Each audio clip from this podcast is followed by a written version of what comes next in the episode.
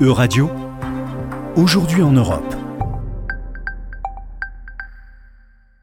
Bonjour à toutes et à tous, bonjour Juliane. Commençons ce journal en nous intéressant à la crise du gaz en Europe. Pour rappel, l'entreprise russe Gazprom a décidé de suspendre une partie de ses livraisons de gaz vers l'Europe en réponse aux sanctions de l'Union européenne à l'encontre de la Russie. Quelles sont les conséquences de cette interruption totale ou partielle, Juliane? Bonjour à tous, bonjour Laura. Oui, seulement 40% des volumes habituels de gaz circulent actuellement dans le gazoduc sous-marin Nord Stream. Ce dernier relie la Russie à l'Allemagne et c'est via cette infrastructure que transite une partie des livraisons en France, en Italie et en Autriche. Ces nouveaux problèmes de livraison viennent s'ajouter à une liste déjà très longue. Rappelons que depuis le début de la guerre que Moscou mène contre Kiev, Gazprom a déjà interrompu toutes les livraisons de gaz à destination de la Pologne, de la Bulgarie, des Pays-Bas, de la Finlande ou encore du Danemark. La raison la plus souvent invoquée par le Kremlin réside dans le refus des entreprises énergétiques européennes de se plier aux exigences du Kremlin de payer en roubles. En réaction, certains pays prévoient même de rallumer des centrales électriques au charbon. hein. Effectivement, Laura, le gouvernement d'Olaf Scholz en Allemagne a appelé ce week-end la population à faire attention à sa consommation de gaz avant d'annoncer une remise en fonctionnement temporaire de certaines centrales électriques au charbon.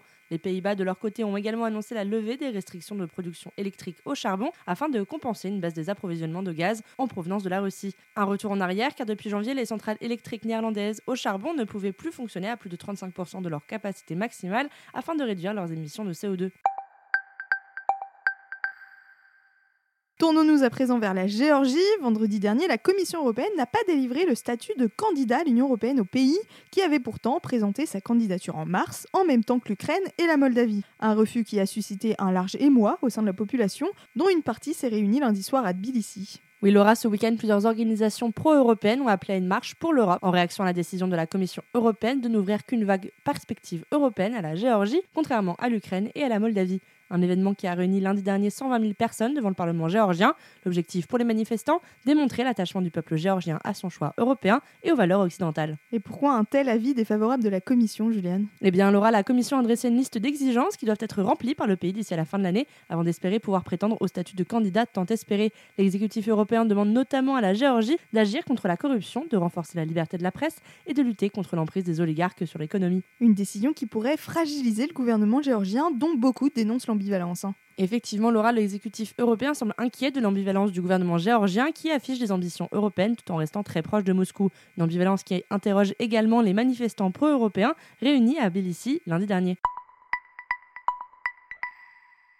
Continuons ce journal en nous rendant à Bruxelles. Mardi dernier, la commission d'enquête du Parlement européen sur l'utilisation du logiciel espion Pegasus s'est réunie afin d'interroger les représentants du logiciel d'espionnage, la société israélienne NSO Group. Oui, Laura, les 38 députés de la commission d'enquête se sont en effet entretenus avec le groupe NSO dans le cadre d'une audience qui représente le poids culminant de leur travail depuis la création de la commission d'enquête au mois de mars dernier. Le travail d'enquête de la commission fait suite à de nombreuses révélations selon lesquelles le logiciel aurait été utilisé à l'encontre de plusieurs dirigeants européens et groupes politiques d'opposition. Effectivement, Laura, la liste des victimes est longue et regroupe journalistes, avocats, militants et personnalités politiques. Néanmoins, la liste des clients de l'entreprise NSO reste floue. Si la Pologne et la Hongrie ont confirmé leur utilisation du logiciel Pegasus, les dirigeants du groupe ont refusé d'en dire plus. De nombreuses zones d'ombre restent à élucider par les députés membres de la commission d'enquête. Oui, car le groupe NSO a fourni de nombreuses informations contradictoires vis-à-vis de leur technique de piratage. Les législateurs cherchent notamment à savoir si les dirigeants de l'entreprise israélienne ont acquis des logiciels vulnérables afin d'exploiter leurs failles, afin d'infiltrer n'importe quel téléphone. Informations capitales pour les députés qui espèrent en apprendre davantage sur les techniques de piratage de Pegasus afin de mieux réglementer le marché.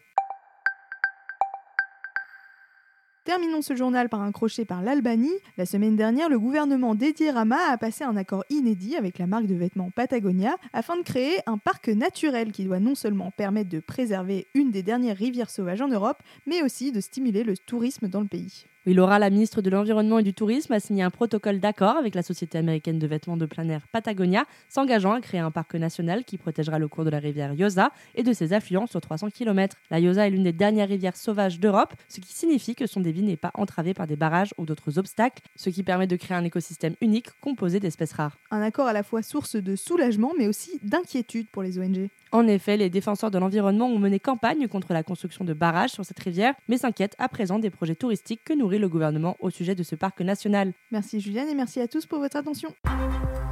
C'était Aujourd'hui en Europe. À retrouver sur euradio.fr.